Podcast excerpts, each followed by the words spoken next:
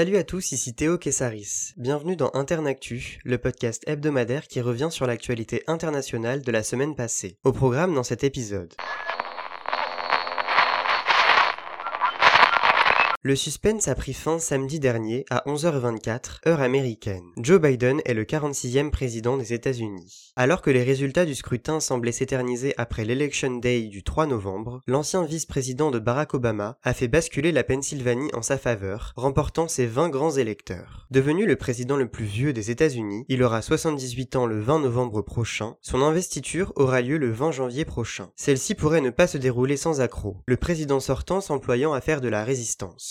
Jouant au golf à l'annonce de la victoire de son adversaire, Donald Trump a lancé lundi plusieurs recours juridiques afin de distinguer ce qu'il appelle les votes légaux des votes illégaux. Jeudi dernier, il a assuré que le camp adverse avait triché et qu'il avait gagné, sauf si, je le cite, les démocrates ont volé cette élection. Fin de citation. Plusieurs grands médias américains, comme CBS, MSNBC ou ABC News, ont coupé la retransmission de son discours. Les présentateurs des chaînes se sont déclarés tenus de corriger le président alors qu'il n'a toujours aucune preuve tangible d'une fraude potentielle. Lundi, Kayleigh McEnany, porte-parole de la Maison Blanche, a aussi été coupée en direct pour les mêmes raisons par Fox News, média pourtant rangé derrière Trump. Chez les républicains, peu de personnalités ont soutenu le chef d'État. Interrogé sur la transition avec l'équipe de Biden, le secrétaire d'État Mike Pompeo a déclaré que la transition sera douce, menant à un second mandat de Donald Trump.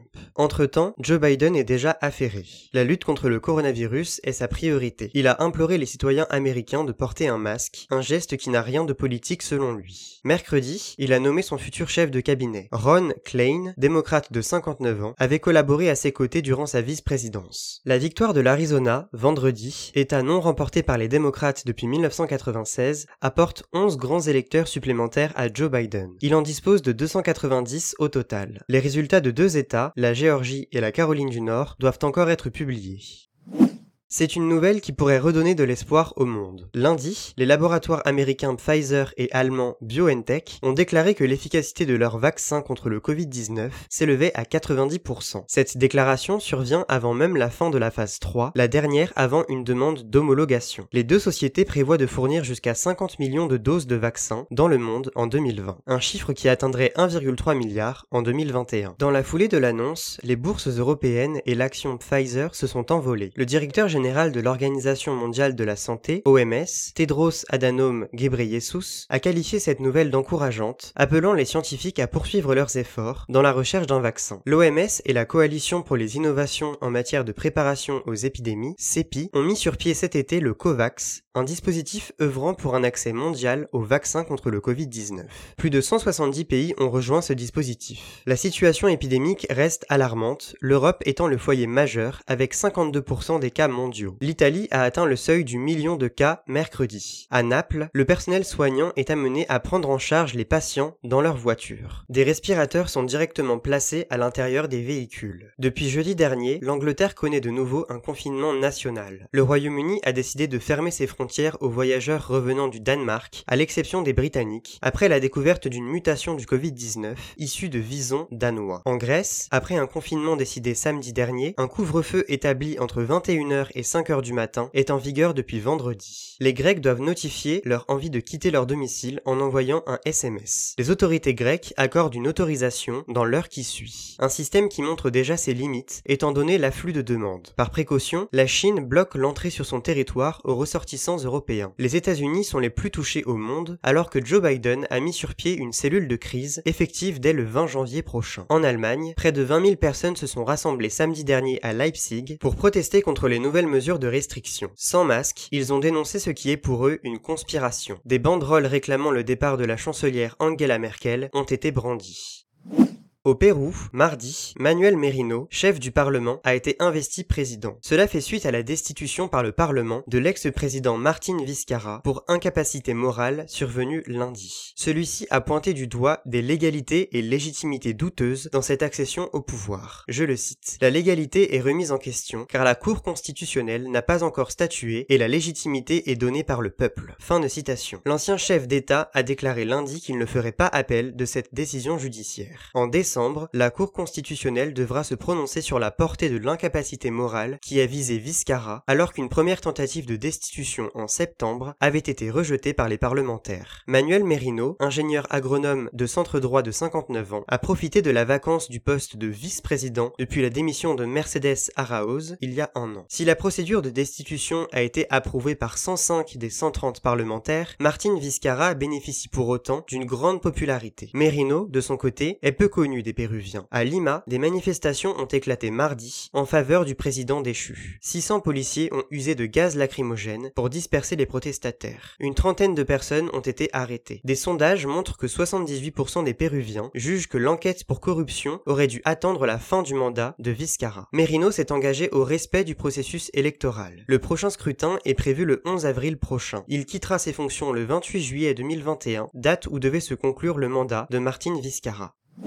Cette semaine, l'Union européenne a affiché son désir d'intensifier la lutte contre le terrorisme. Lors d'un mini-sommet en visioconférence entre plusieurs États, mardi, Emmanuel Macron a avancé que les pays européens ont, je le cite, besoin d'une réponse coordonnée et rapide. Fin de citation. Recevant le chancelier autrichien Sebastian Kurz à l'Élysée, le président français a donné le ton d'un travail méthodique devant s'établir à l'échelle européenne. Dans un contexte de recrudescence des actes terroristes, la présidence allemande de l'Union européenne a élaboré un projet de texte pour lutter contre la propagande islamiste en ligne. Un délai d'une heure pour retirer les contenus haineux est défendu par le président français. La proposition de Charles Michel, président du Conseil européen, de créer un institut européen pour la formation d'imams apparaît moins consensuelle auprès de nombreuses communautés musulmanes. L'attention portée au contrôle du financement d'associations proches de courants radicaux pourrait être renforcée. Une réforme de l'espace Schengen, l'espace de libre circulation des personnes sans contrôle d'un État membre à l'autre, apparaît essentielle afin de corriger carences de ce système. Mercredi, le chancelier autrichien a annoncé que les djihadistes présents en Autriche feraient l'objet de détention préventive ou d'une surveillance électronique. Je le cite. Nous créerons une infraction pénale appelée islam politique afin d'agir contre ceux qui ne sont pas des terroristes mais qui ont créé le terreau. Fin de citation. Le thème de la lutte antiterroriste sera à l'ordre du jour du Conseil européen des 10 et 11 décembre.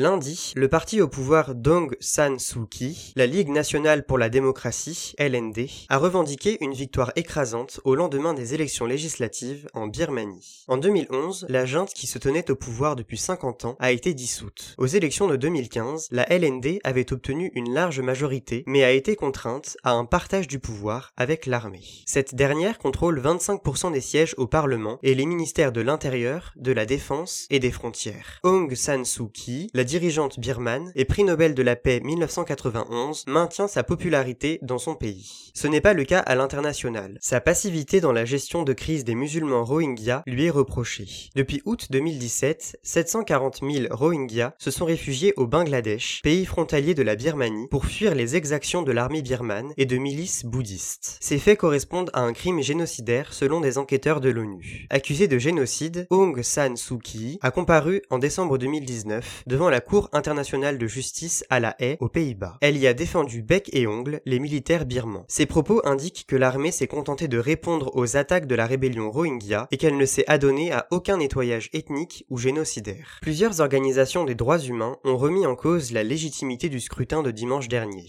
Les 600 000 Rohingyas restés dans le pays, à qui l'on refuse la citoyenneté birmane, n'ont pas pu glisser un vote dans l'urne. Mercredi, l'Organisation des Nations Unies a annoncé la conclusion d'un accord entre 75 représentants libyens réunis à Tunis. L'objectif, permettre l'organisation d'élections sous 18 mois afin de sortir le pays de la crise politique dans laquelle il a plongé en 2011 après la chute du régime de Muammar Kadhafi. L'émissaire par intérim de l'ONU en Libye, Stephanie Williams, a assuré, je la cite, une feuille de route préliminaire a été établie afin de mettre fin à la période de transition et organiser des élections présidentielles et parlementaires libre, juste, inclusive et crédible. Fin de citation. Les négociations ont pour but de construire un exécutif unifié, de faire oublier la division de la Libye en deux camps opposés. Celui de l'Ouest, basé à Tripoli, est le gouvernement d'union nationale, GNA, reconnu par l'ONU et soutenu militairement par la Turquie. À l'Est, le maréchal Khalifa Haftar domine l'armée nationale libyenne, ANL. Il dispose du soutien d'un parlement élu, de son président Aguila Saleh, des Émirats arabes unis, de l'Égypte et de la Russie. La situation a évolué ces dernières semaines. En septembre, le leader du GNA, Fayez al-Sarraj, avait annoncé sa démission du poste de Premier ministre, effective fin octobre. De même, un tournant pour la paix a été amorcé vendredi 23 octobre lorsque les deux belligérants ont conclu un cessez-le-feu national et permanent. Mais celui-ci n'a pas empêché la violence de se maintenir. L'avocate et défenseuse des droits des femmes, Anan al-Barassi, a été abattue mardi dans une rue de Benghazi. La veille, elle avait annoncé vouloir publier une vidéo exposant la corruption du fils de Khalifa Haftar, Saddam Haftar. Elle avait 46 ans. Nous démissionnerons en masse. Ces mots sont ceux de l'ensemble des députés pro-démocratie hongkongais. Cette annonce, mercredi, fait suite à l'éviction de quatre d'entre eux par le pouvoir chinois. Pékin avait adopté une mesure allant dans ce sens, permettant aux autorités locales de révoquer des élus représentant une menace pour la sécurité nationale. Depuis la mise en vigueur de la loi sur la sécurité nationale en juin, le camp pro-démocrate fait l'objet d'attaques. Le départ de ces députés entérinerait la mainmise de parlementaires alignés sur Pékin. Le conseil législatif hongkongais est formé de 70 membres d'une manière spécifique afin d'offrir une majorité certaine aux partisans de la Chine. La chef de l'exécutif hongkongais, Carrie Lam, martèle que les évictions des quatre députés sont, je la cite, constitutionnelles, légales, raisonnables et nécessaires. Fin de citation. Les quatre élus faisaient partie des 12 candidatures aux législatives hongkongaises invalidées fin juillet. Ces élections devaient se dérouler début septembre, mais ont été repoussées d'un an pour cause de coronavirus. La loi sur la sécurité nationale a renforcé l'emprise du pouvoir central de Pékin sur Hong Kong manifestations en série de 2019 devaient amener les Hongkongais à pouvoir élire leurs dirigeants, selon les militants. Plus de 10 000 personnes sont en détention depuis l'année dernière. Jeudi, l'Union européenne a enjoint Pékin à revenir sur sa décision de renvoyer les quatre députés, déplorant le bafouage du principe un pays, deux systèmes, censé durer jusqu'en 2047. Les États-Unis ont évoqué une violation flagrante de l'autonomie de Hong Kong, ainsi que de nouvelles sanctions contre la Chine. L'information insolite de la semaine. Le Royaume-Uni a annoncé cette semaine plusieurs mesures afin d'interdire toute publicité en ligne promouvant la malbouffe. Il s'agit de lutter contre le problème social grandissant de l'obésité, facteur de comorbidité en période pandémique. Cette interdiction n'en est pour l'instant qu'au stade de proposition. Elle va conduire à une consultation de six semaines. Si elle était entérinée, elle s'imposerait comme la restriction du marketing numérique la plus poussée de la planète. L'activité promotionnelle des réseaux sociaux se verrait modifiée. L'industrie publicitaire a dénoncé une décision draconienne et discriminante, mettant en avant ses difficultés face à la crise économique. Le plan lancé cet été pour freiner l'obésité au Royaume-Uni irait plus loin. Les produits considérés trop riches en gras, sel et sucre seraient concernés par l'interdiction. Secrétaire d'État à la santé, le Britannique Matthew Hancock a déclaré, je le cite, Les enfants passent plus de temps que les adultes sur Internet. Je souhaite que leurs parents sachent qu'ils ne tombent pas sur des contenus promouvant la malbouffe. Les habitudes de consommation, souvent fixées pour la vie, en Fin de citation. Le gouvernement estime que les enfants de moins de 16 ans étaient exposés à 15 millions de publicités de ce type sur le web en 2019. Un chiffre qui s'élevait à 700 000 environ en 2017. Des études montrent qu'un enfant sur trois quittant l'école primaire est en surpoids ou obèse. C'est le cas de presque deux tiers des adultes d'Angleterre.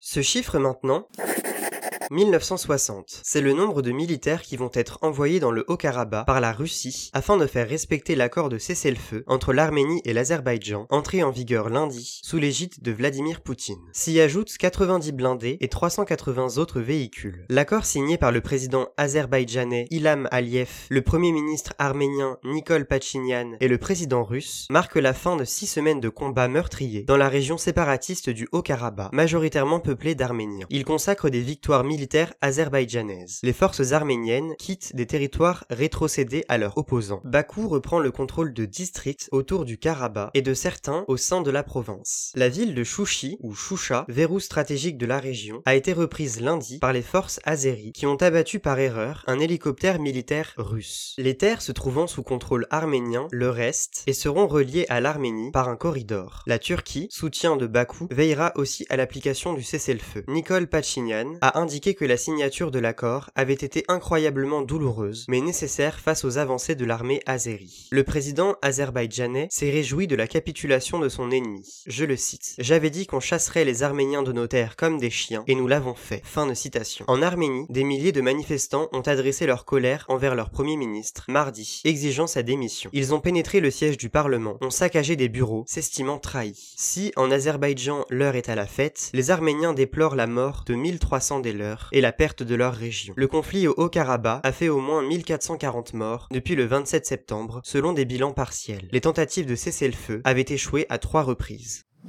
Coup de projecteur sur la personnalité de la semaine.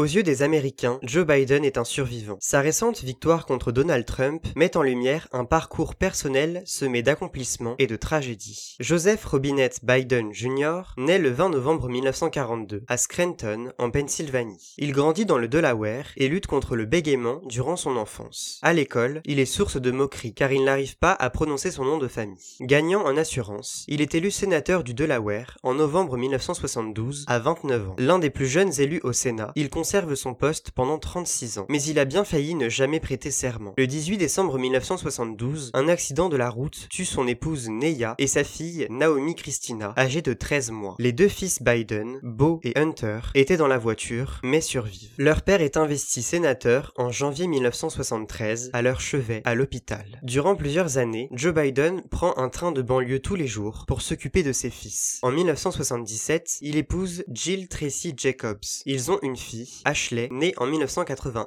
En janvier 1987, il prend la tête du comité judiciaire et criminel du Sénat, qu'il dirige jusqu'en 1995. En 1994, il fait passer une loi importante en faveur du contrôle des armes à feu. Une ambition présidentielle l'entraîne à la primaire démocrate en 1987. Il doit se retirer après avoir plagié le discours du leader du Labour britannique, Neil Kinnock. Après une seconde défaite en 2008, Barack Obama le choisit comme colistier avant l'accès à la vice-présidence. Joe Défend le mariage homosexuel et s'engage dans les pourparlers de paix en Ukraine. En 2015, la mort de son fils Beau, d'une tumeur cérébrale à 46 ans, le fait renoncer à une candidature présidentielle en 2016. Il lui fait jurer de tenter une dernière fois d'entrer à la Maison Blanche. Une promesse plus que tenue aujourd'hui. Et voilà, c'est la fin de ce numéro d'Internactu. On se retrouve la semaine prochaine pour un nouvel épisode, et en attendant, restez informés.